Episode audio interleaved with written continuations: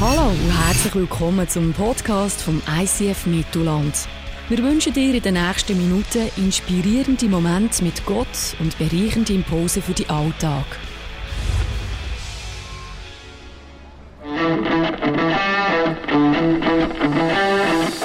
Hashtag Jesus. Jesus, das ist der Weg zu diesem Gott im Himmel. Immer die Zeit für Ostern hat die Kirche genutzt, um sich ganz bewusst auf diesen Jesus einzulassen. Wir werden ganz verschiedene Zugänge von Gott entdecken und das Geheimnis von Jesus lüften, wo er sagt, ich bin gekommen, um ihnen das Leben in Überfluss zu schenken. Herzlich willkommen zu Hashtag Jesus. Äh, zum vierten Mal jetzt in dieser Osterserie. Heute geht es darum, sei ein Freund, sag doch dem Hint und vorne äh, schnell Heu. Du musst ja noch nicht gerade Freundschaft schließen, aber es könnte ja der Anfang sein. Niemand ist mir Heu sagen, merke ich gerade. oh. Gut. Ich möchte einsteigen mit einer Geschichte von einem der berühmtesten, bekanntesten christlichen Psychologen. Er hat äh, klinische Psychologie studiert, ist Professor äh, an, der Universi an diversen Universitäten schon gewesen und hat selber jahrzehntelang Beratung gemacht. Er kann schon sagen, er ist so ein bisschen, äh, der Dr. Schimmel auf der Psychologie, oder? Gut. Der Typ heißt Larry Crabb. Wer hat schon mal ein Buch gelesen von ihm? Der ist recht bekannt, genau. Und er hat etwa einen Meter hoch Bücher geschrieben. Also etwa 40 Cent, ich würde sagen, da kommt ein Meter an. Es gibt Leute, die schreiben schneller als andere lesen oder denken. Äh, ja, äh, das ist der Larry Crabb. Äh, er hat eine Entdeckung gemacht durch einen Patienten, den er hatte. Und die hat sein ganzes Forschen und sein ganz psychologischer Ansatz total auf den Kopf gestellt. Und zwar hat er einen Patienten bei sich gehabt, der hat eine starke Depression und ist höchst suizidgefährdet gewesen.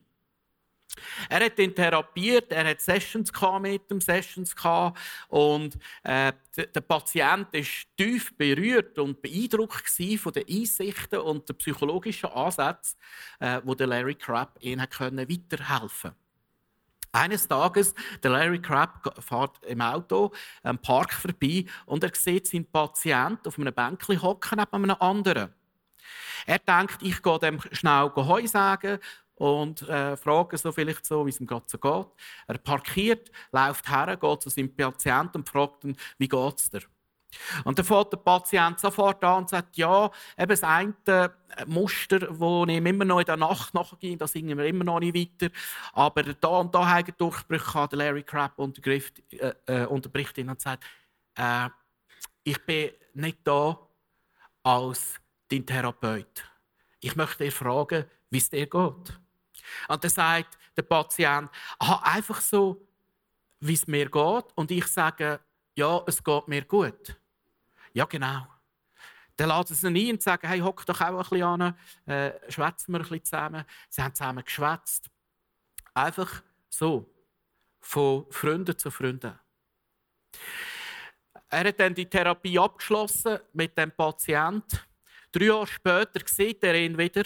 Der Patient kommt zu ihm in seine Praxis und will sich bedanken. Äh, und er sagt ihm, äh, es sei enorm gewesen, der Einfluss, den er auf ihn hatte. Und er sei wirklich rausgekommen aus dieser Depression und sei frei geworden von seinen Suizidgedanken. Er wird ihm einfach von ganzem Herzen Danke sagen. Der Larry Crabb als Wissenschaftler fragt natürlich, ja, was ist denn, was ist denn das gewesen, äh, wo der Knoten gelöst hat? Welche Einsicht, welche Erkenntnis, wo genau, was habe ich genau gemacht, äh, dass, äh, dass bei dir der Knoten gelöst worden ist. Der Patient sagt, ich habe keine Ahnung, ich weiß nicht recht. Äh. Ja, aber äh, weißt du, in welchem Moment es besser gegangen ist? Und er sagt, es war der Moment, gewesen, wo du bei uns hergehockt bist, im Park, von Mensch zu Mensch, als Freund. Das hat bei ihm etwas da. Das sagt bei ihm etwas frei da. Und er fragt, was, was ist denn genau, was habe ich dort gesagt? Und er sagt, du hast nichts gesagt. Du bist einfach dort bei uns hergehockt als Freund. Das hat bei ihm am meisten ausgelöst. Und es hat auch beim Larry Crabb am meisten ausgelöst. Es hat seinen ganzen psychologischen Ansatz vom, von der individualistischen Betrachtung vom Einzelnen. Also er und der Therapeut hat es total auf den Kopf gestellt. Und der Larry Crabb hat Forschungen gemacht und auch ein Buch geschrieben heutzutage, wo man kann, Connecting, das Heilungspotenzial der Gemeinschaft. Der Larry Crabb hat eine Feststellung und macht heute auch Therapien. Es ist eine Geschichte eins zu eins. Und nicht, dass es schlecht ist. Aber er hat festgestellt, wenn es mehr schaffen, die Leute in eine heilende Gemeinschaft einzubinden, werden Leute gesund. Werden Leute frei, werden Leute viel schneller gesund, weder wenn man es nur aus einer individualistischen Therapie mit ihnen macht. Willkommen in der Kirche. Wenn nicht Kirche der Ort darf sein, wo eine heilende Gemeinschaft ist, wo denn? Wenn nicht Kirche der Ort sein darf wo Leute, die zerbrochen sind, wo Leute, die schwer haben im Leben, Leute, die Schicksal haben, Leute, die äh, vielleicht traumatische Erlebnisse haben, Leute, die verletzt worden sind. Wenn, wenn nicht Kirche der Ort ist, wo sie wohlwollend aufgenommen werden, wo sie angenommen werden, so wie sie sind, wo denn? Wir sind in dieser Serie und schauen äh, diverse geistliche äh, Wahrheiten an, Zugang zu Gott. Und wir haben die Serie angefangen, äh, das ist so quasi wie der Boden, wo Jesus ruft und sagt, wer Durst hat, der kommt zu mir und trinkt. Also er sagt nicht, wer Durst hat, dann soll gefälligst erstens da, zweitens da, drittens da machen. Der soll zu mir kommen und trinken. Und wir schauen an, wie können wir trinken. Und er sagt sogar denen, die trinken, die glauben, werden Ströme lebendigen Wassers fließen strömlebendigen Wassers. Also der wird nicht nur seinen Tank füllen, der wird überflüssend beschenkt von Gott. Und wir haben verschiedene Zugänge angeschaut, oder, oder kannst du sagen, geistliche Disziplinen. Ich finde es zwar ein schlimmes Wort, aber man sagt dann manchmal so. Buß ist eins, Kraft vom Neudenken, vom Umkehren. Stille haben wir angeschaut. Und das letzte Mal, und das hat vielleicht viele überrascht, die Grosszügigkeit. Grosszügigkeit als eine geistliche Übung, als eine Übung, ins Wasser zu springen, zu trinken. Und das ist möglicherweise die, der Zugang, äh, die geistliche Kraftquelle, die am meisten unterschätzt wird. Wir, weil wir haben nicht das Gefühl, dass Grosszügigkeit etwas mit äh, Trinken zu tun hat. Äh, da kommen wir nicht so schnell auf die Idee. Aber es ist die meist unterschätzte geistliche Kraftquelle. Und die zweitmeist unterschätzte geistliche Kraftquelle ist Gemeinschaft und Freundschaft. Wir würden das vielleicht nicht so schnell, wenn wir Spiritualität hören, dann sehen wir uns vielleicht irgendwo meditieren bei einem Kerzchen in einem einsamen Räumchen. Aber Gemeinschaft und Freundschaft hat eine sehr hohe Priorität, auch in der Bibel. Und, und wird oft sehr unterschätzt. Wir sind sehr individualist, individualistisch prägt, sorry. Und wir stellen uns eine Gottesbeziehung so eins zu eins, me and my Jesus, oder ich allein mit dem. Und wir sind auch so prägt von der Gesellschaft. Jeder muss selber wissen, was für ihn stimmt. Oder? Und du musst selber wissen, was du glaubst. So sind wir prägt, so tickt der moderne Mensch. Aber das allein ist nicht gesund. Und so steht sogar in der Bibel ganz am Anfang, es ist nicht gut, wenn der Mensch allein ist. Der Mensch, du und ich, wir sind ausgelegt auf Freundschaft und auf Gemeinschaft. Also wir haben nicht eine Gottesbeziehung, um dann gesunde Freundschaften zu haben, sondern wir haben eine Gottesbeziehung, in dem wir gesunde Gemeinschaft und Freundschaften haben. Und so legt auch Jesus ganz stark den Finger auf den Wert von Freundschaft und Gemeinschaft. Zum Beispiel heißt im Markus Evangelium heißt Jetzt ist Gottes Stunde gekommen. Seine Königsherrschaft wird nun aufgerichtet. Also Jesus kündigt jetzt durch sein Kommen vom Messias eine neue Ära an. Das Gottesreich wird jetzt kommen auf der Erde. Die Menschen werden Zugang haben zum Reich von Gott. Und jetzt ist ja spannend. Was, wie, wie, wie entfaltet sich das Reich von Gott auf dieser Erde? Wie entfaltet sich das? Wie breitet sich das aus? Wo setzt jetzt Jesus den Fokus? Wir lesen ein paar Verse später. Ähm, See Genezareth traf Jesus den Fischer Simon und dessen Bruder Andreas. Sie warfen gerade ihre Netze aus. Da forderte Jesus sie auf, kommt mit mir. Ich will euch zeigen, wie ihr Menschen für Gott gewinnen könnt. Sofort ließen die beiden Männer ihre Netze liegen und gingen mit ihm. Lasst das mal auf der Zunge zergehen. Jesus kündet äh, die Herrschaft, das Reich von Gott, wo sich wird ausbreiten auf die Erde an. Und was macht Jesus als allererstes? Als allererstes sammelt er seine Freunde. Man hat damals im rabbinischen Kontext Jünger gesagt, das Wort ist uns ein bisschen fremd. Äh, er sammelt Menschen um sich. Äh, er tritt als Messias öffentlich auf, sehr schmal, und investiert seine Zeit und Kraft sofort intensiv in den Aufbau, in den Aufbau von einer Gemeinschaft.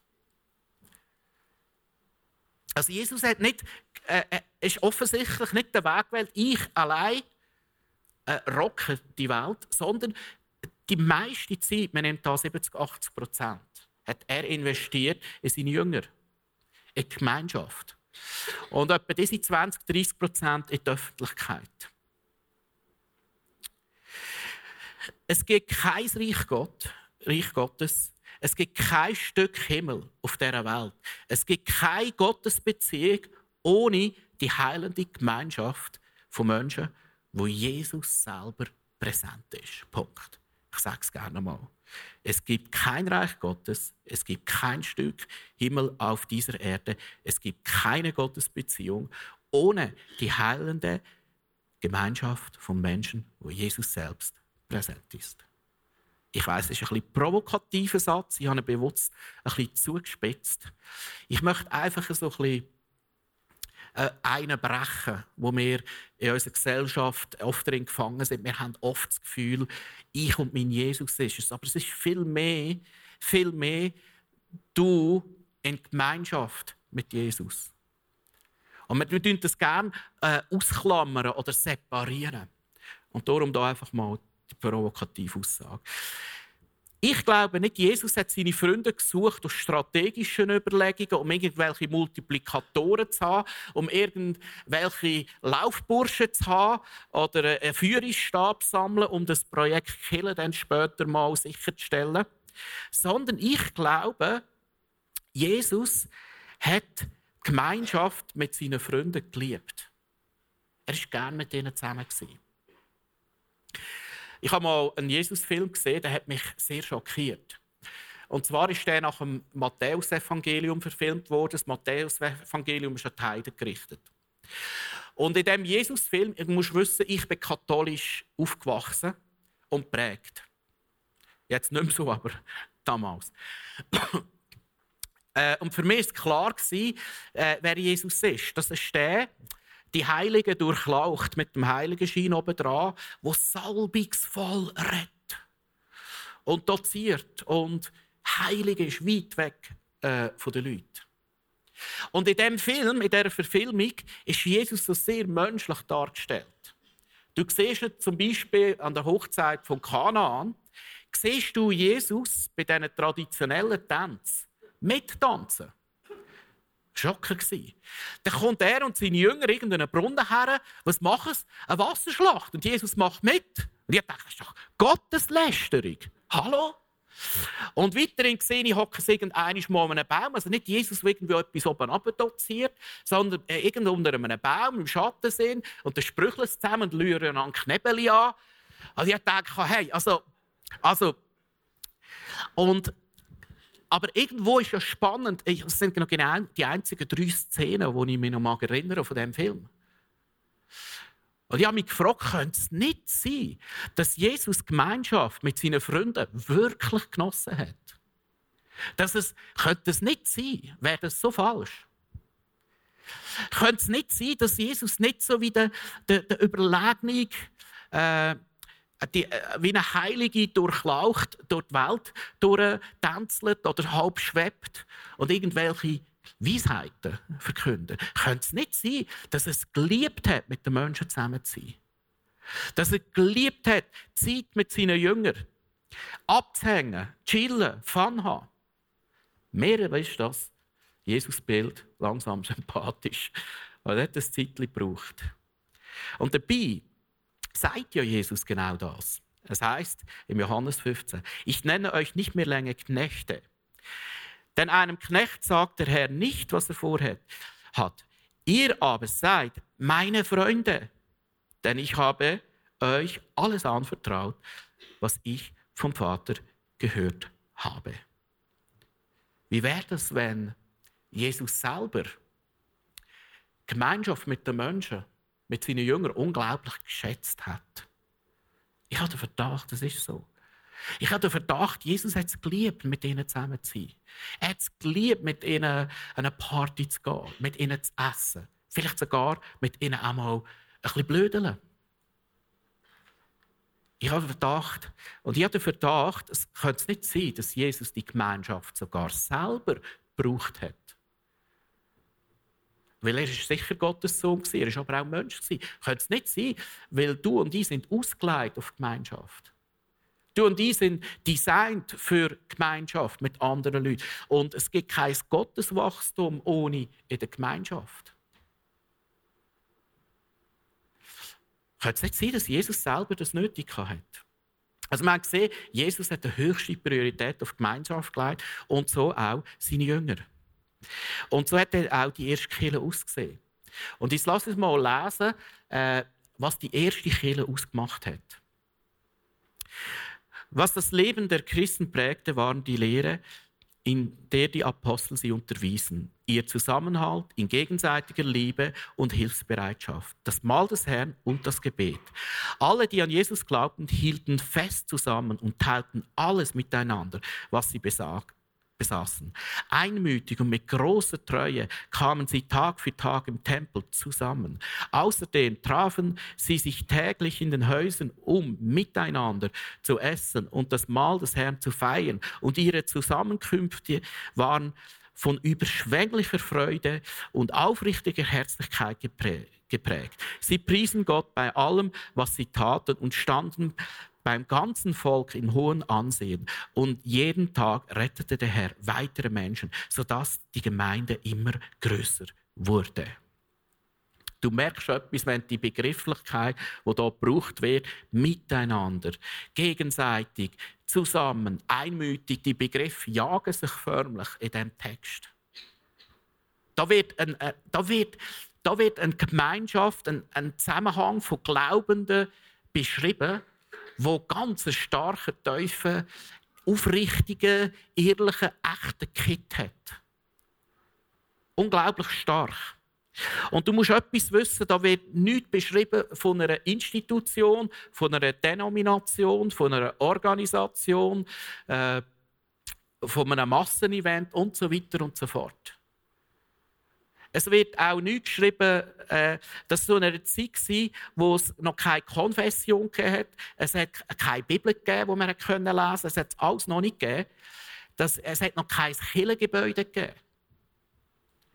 Die ersten 200, 300 Jahre, Christen hatten weder eine Bibel, gehabt, die sie lesen konnten, noch haben sie Kirchengebäude gehabt, noch war es eine Institution. Es hat alles nicht gegeben. Und da wird jetzt Kirche beschrieben. Ich sage jetzt mal, das Herz, der Kern der Kirche. Also der Punkt ist eigentlich der. Gemeinschaft ist nicht etwas Wichtiges in der Kirche. Gemeinschaft ist Kirche. Gemeinschaft ist Kirche. Es gibt keine Kirche ohne Gemeinschaft. Kirche ist nicht, an einem Sonntag ein Event zu gehen. Mm. Gemeinschaft ist Kirche. Du und ich, wir sind Kirche. Und nicht ein Event, nicht eine Organisation und schon gar kein Gebäude. Du und ich, wir sind Killer. Und da gibt es so äh, Spezialisten, ich bin jetzt 14 Jahre Pastor und immer wieder solche Gespräche. Da kommen Leute und sagen, viel, also du hast völlig recht, also Killer ist ja schon eine geniale Erfindung. Aber die Menschen,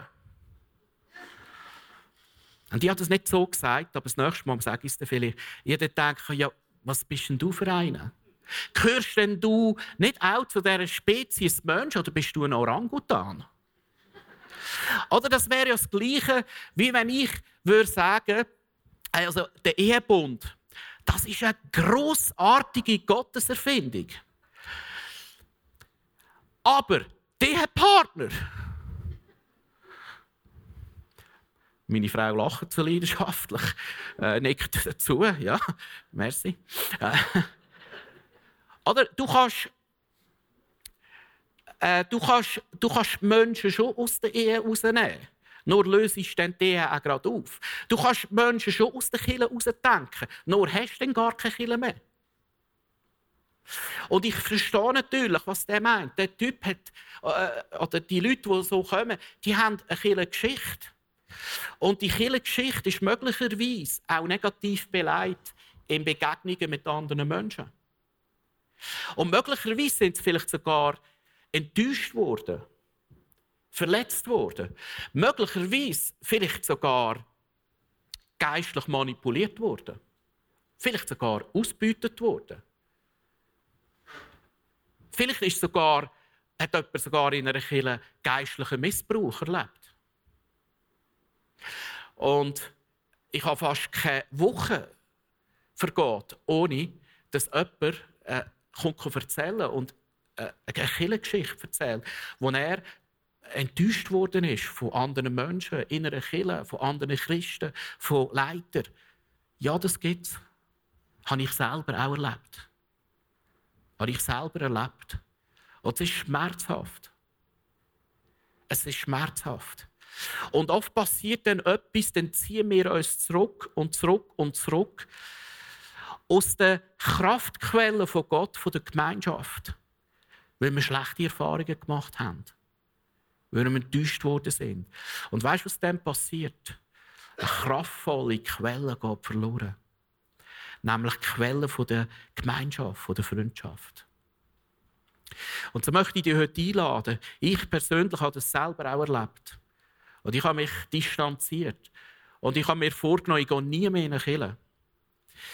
Ich möchte dich heute einladen. Vielleicht ist heute für der Moment, wo du das erste Mal wieder einen Schritt machst. Und mit Kirche meine ich nicht einfach einen Sonntagsgottesdienst, sondern sagst, ich gebe mich wieder in die Gemeinschaft. Ich gebe mich wieder in die Familie von Gott hinein. Ich mache mein Herz nochmal auf. Und weißt du was? Ich garantiere dir etwas, auch da wirst du enttäuscht. Auch da hat es nur Menschen. Auch da sind Menschen, sorry. Und vielleicht bist auch du der, der auch andere enttäuscht. Auch das wird passieren. Auch das gehört dazu. Da müssen wir uns keine falsche Illusion machen. Gemeinschaft ist nicht etwas Wichtiges in der Kirche. Gemeinschaft ist Kirche. Verstehst du? Logisch sind die Menschen das grösste Problem in der Kirche. Logisch. Da hat er völlig recht. Logisch sind die Menschen das grösste Problem in der Ehe. Manchmal provokative Trauungen sage ich, hey, da, da scheiden so viel, Tag, Tag, Tag, das sind Zahlen, Statistiken. Und nachher sage ich, hey, dabei ist es so einfach, wir müssen nur zwei Probleme lösen heute. Das Problem vom Ehemann und das Problem von der Ehefrau. Dann ist alles gelöst. Und dann äh, lachen sie so ein bisschen, ja, recht hast, aber Schweigesetz im Fall. Wenn du die Menschen aus der Kille wegnimmst, dann hast du nicht nur das Problem gelöst, dann hast du auch die Kille aufgelöst.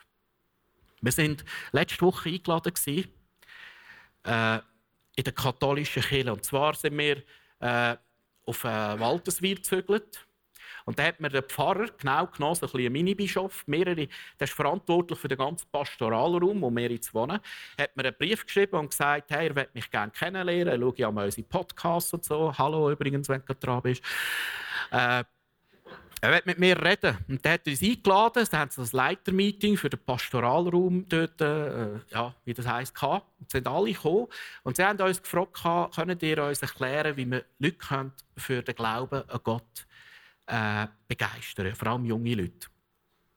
Und dann sind wir dorthin, ich war mega berührt, ich bin katholisch aufgewachsen, jetzt laden sie dich wieder ein. du bist gegangen, sie wollen dich wieder, oder? Und äh, dann habe ich so gesagt, hey, mir kommt es vor, als ob äh, Grosseltern äh, sich von ihren Enkelkindern belehren lassen. Ich finde das grossartig. Und ich habe mich absolut gehütet, über irgendetwas wie den Stil zu reden, über Struktur zu reden, über äh, Events zu reden, über die Form äh, oder irgendetwas so zu reden. Ich, also ich bin nicht dorthin und habe gesagt, macht doch endlich ein paar Guacco-Köpfe.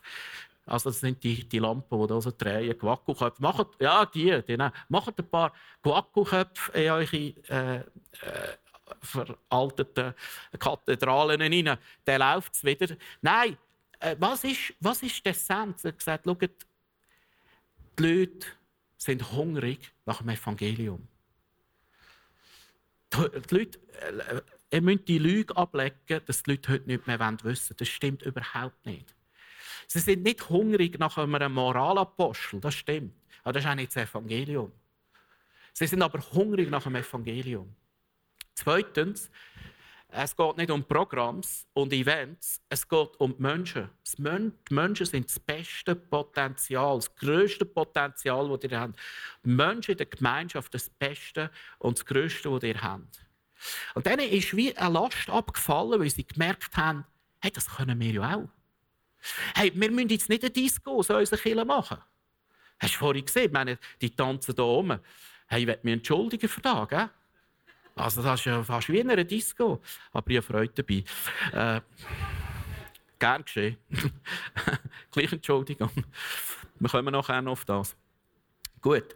Äh, erstens, vier Aspekte, was die Kirche charakterisiert. Erstens, Kirche ist ein Ort von kompromisslosem Wohlwollen. Kompromissloses Wohlwollen.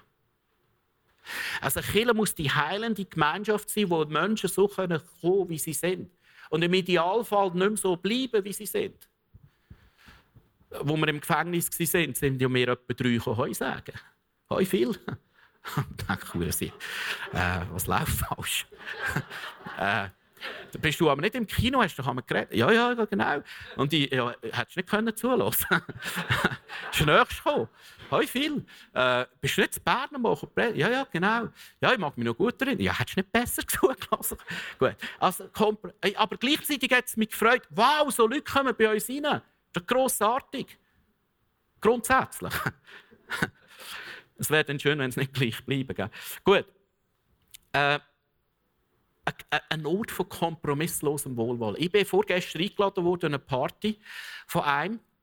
Und er hat mir angekündigt, dass er der schlimmste Mensch sei, den ich je kennengelernt habe. Er hat gesagt, sie gerade im Gefängnis, kann nicht sein. Äh, und dann sagt er so, hey, aber äh, komm mal, ich werde einladen, Pfarrer, komm. Und hat ein paar Freunde eingeladen und der Pfarrer muss dabei sein, hat es geheißen. Dann bin ich dorthin, haben Raclette gegessen. Und irgendwann. Äh, ist die Runde aufgegangen, da haben sie angefangen Fragen stellen über Gott und die Welt. Da haben wir mega diskutiert, es war mega tief, es ist bald die halbe Beichten auch schon abgenommen. Habe ich auch gesagt, dass es nicht ganz gratis ist bei mir. Nein, Spaß. Ja, das ist meine katholische Prägung. Die ist jetzt halt immer noch ein bisschen da, oder? Die ist jetzt halt noch ein bisschen. Und auf jeden Fall sagt er zu mir einmal, viele kommen gerne mal bei euch vorbei, aber, aber, ich kann nichts anfangen mit Killen. Weil das ist für mich Kirche. Er hat gesagt, weißt du, was du rauslässt, ist theologisch ganz tief. Das ist tatsächlich Kirche. Das ist tatsächlich Kirche. Wir haben geredet über Gott und die Welt. Gottes Präsenz war da. Die Leute haben sich geöffnet, haben halbe Sündenbekenntnis gemacht. Ich bin mir wie ein Beichtvater vorgekommen. Das ist tatsächlich Kirche. Ein Ort von bedingungsloser Liebe und Annahme, Begegnung, äh, wo, dort werden Begegnungen mit dem lebendigen Gott gemacht. Das ist der Ort, wo Wunden, Krankheiten von der Seele geheilt werden, wo die Dunkelheit von unserem Herz erhellt wird. Ein Ort von der Komprom vom kompromisslosen Wohlwollen. Das ist, das ist ein Teil der Kirche. Zweitens, Kirche ist ein Ort vom, von der kompromisslosen Befähigung. Schaut, ich finde es so genial. Äh, am Sonntag sind etwa 100 Leute im Einsatz. Total haben wir etwa 500 Volunteers. Das sind Männer und Frauen, die sagen, hey, ich habe Ressourcen, ich habe Zeit, ich habe Geld, ich habe Talent. Ich gebe etwas ein, um zugunsten von anderen. Und ich werde an dieser Stelle wirklich Danke sagen. Die Kirche ist nur wegen dem das, was sie ist. Wo, wo Leute sagen, hey, ich, ich gehe für andere. Ich gehe für andere. Und ich kann dir etwas sagen. Leute, die das erste Mal hierher kommen, sind im Fall mega geflasht. Weißt du wieso? Die laufen ins Feier und spüren da gerade. Die spüren da in der Atmosphäre, dass ein Ort A von Wohlwollen ist und B, wo man für Befähigung ist. Wo, wo man dafür geht, dass man für andere geht und ihnen das zuspricht und ihnen spricht, was sie vielleicht selber gar nicht sehen. Und wir haben einen Jahresschwerpunkt, der heißt Next Generation. Und ich habe so, so viele Gespräche mit jungen Leuten, ich möchte etwas sagen. Die jungen Leute lechzen nach nichts mehr, nach nichts mehr, als nach einem Vater, nach einer Mutter, geistlich, wo in ihnen etwas sehen, was sie noch nicht sehen. Weil die sind in einer Situation, wo sie ihre Persönlichkeit finden, wo sie, wo sie noch mit ihrer Identität strugglen. Und es gibt nichts Besseres und nichts Wichtigeres.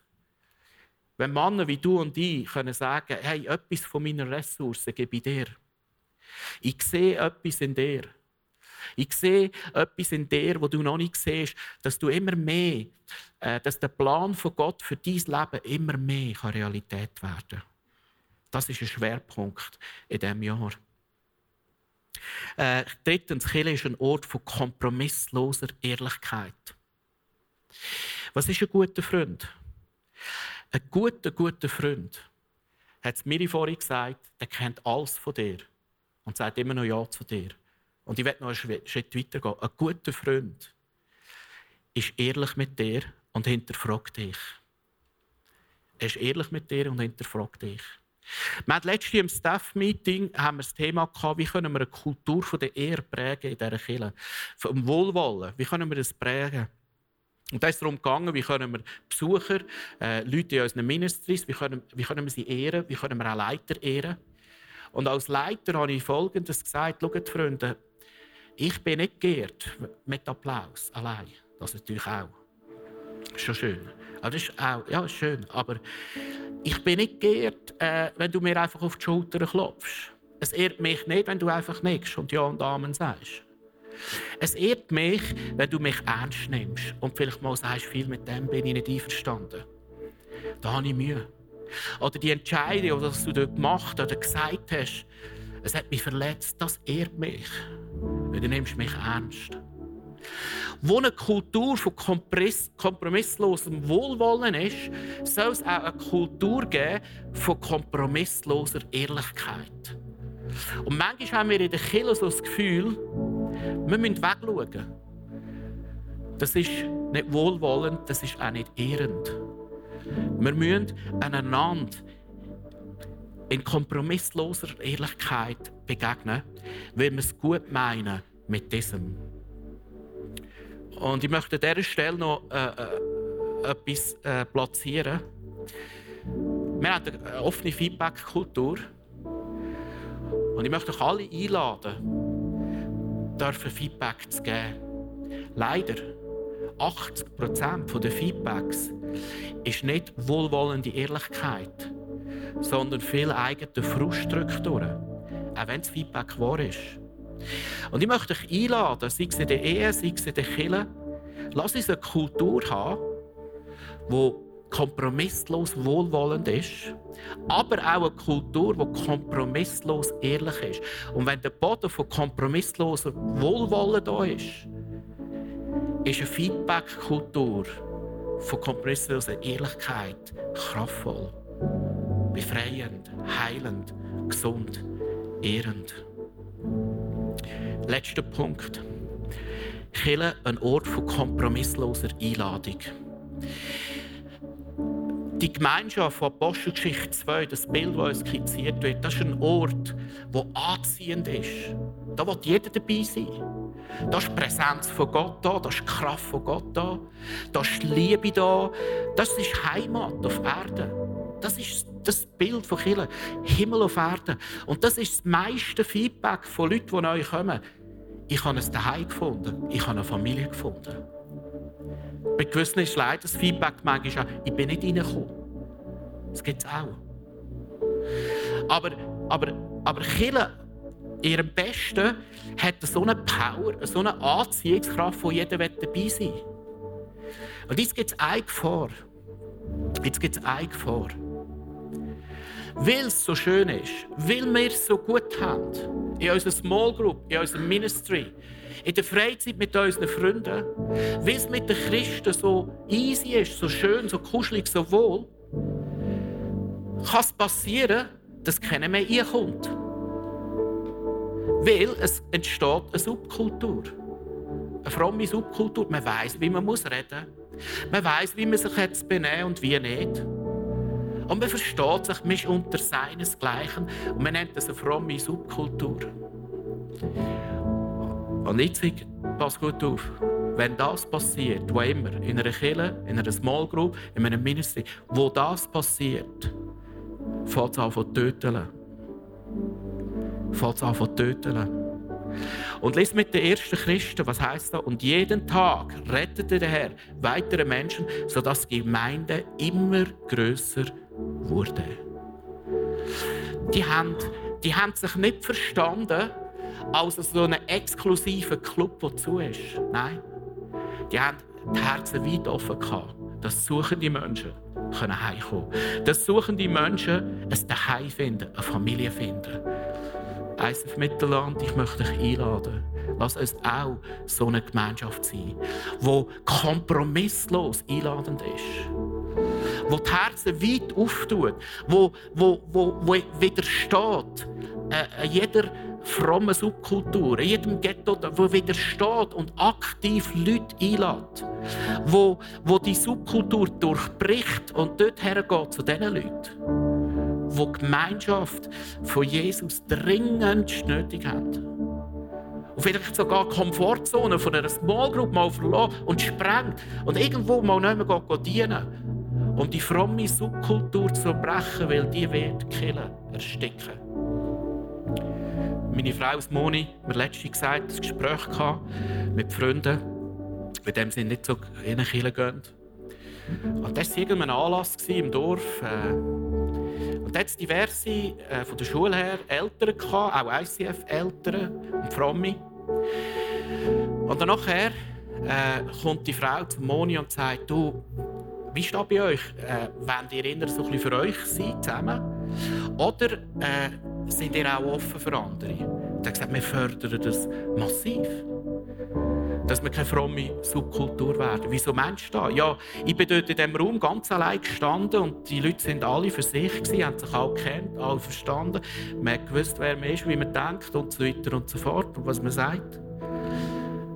Aber es wäre niemand auf mich zugekommen und mir ist wie nicht reingekommen. Und dann hat es geheißen, die Gruppe, das sind die ICFer und Christen. Es sind Christen. Sie hat das nicht einmal anklagend gemeint oder verurteilt. Sie wollte fragen, ist, ist das da, wo ihr wollt? Ich möchte etwas sagen. Nein. Das ist nicht die Kirche, die wir bauen. Die Kirche, die wir bauen, ist kompromisslos einladend. Verlässt immer wieder seine Komfortzone und vermeidet jede religiöse Subkultur. Lass uns beten. Die, die wollen, dürfen gerne aufstehen.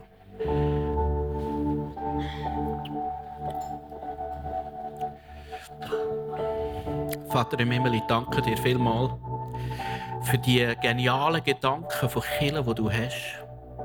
Die wunderbare Gemeinschaft, die unglaublich heilend ist wo aber auch zurüstend ist, befähigend ist. Und Vater, du siehst, wie schnell passiert es, wenn wir uns einfach wohlfühlen. Und vergessen, dass du noch einen Plan hast mit uns. Ich möchte Buß tun für das. Ich bitte dir, dass wir umkehren. Dass wir immer wachsam sind. Vater, ich bitte dich für alle Menschen, die heute da sind und die heilende Gemeinschaft eben nicht heilend erlebt haben, sondern eher verletzend. Ich bitte dir, dass heute Morgen kann sein kann, wo Menschen wiederhergestellt und geheilt werden, wo, wo Bitterkeit und Enttäuschungen können abgeleitet werden und dass ein Morgen kann sein kann, wo wir vielleicht wieder einen ersten Schritt in deine Gemeinschaft können wagen Amen.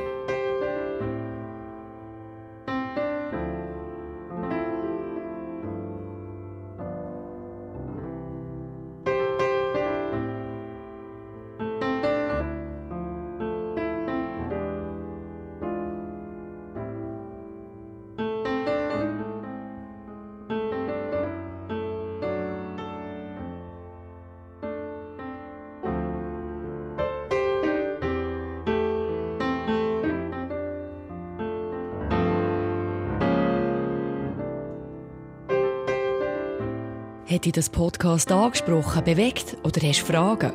Wir freuen uns auf deine Geschichte. Schreib uns auf info at icf-mittelland.ch. Weitere Informationen findest du auf icf-mittelland.ch. Dazu hast du die Möglichkeit, eine von unseren begeisternden Celebrations live zu erleben.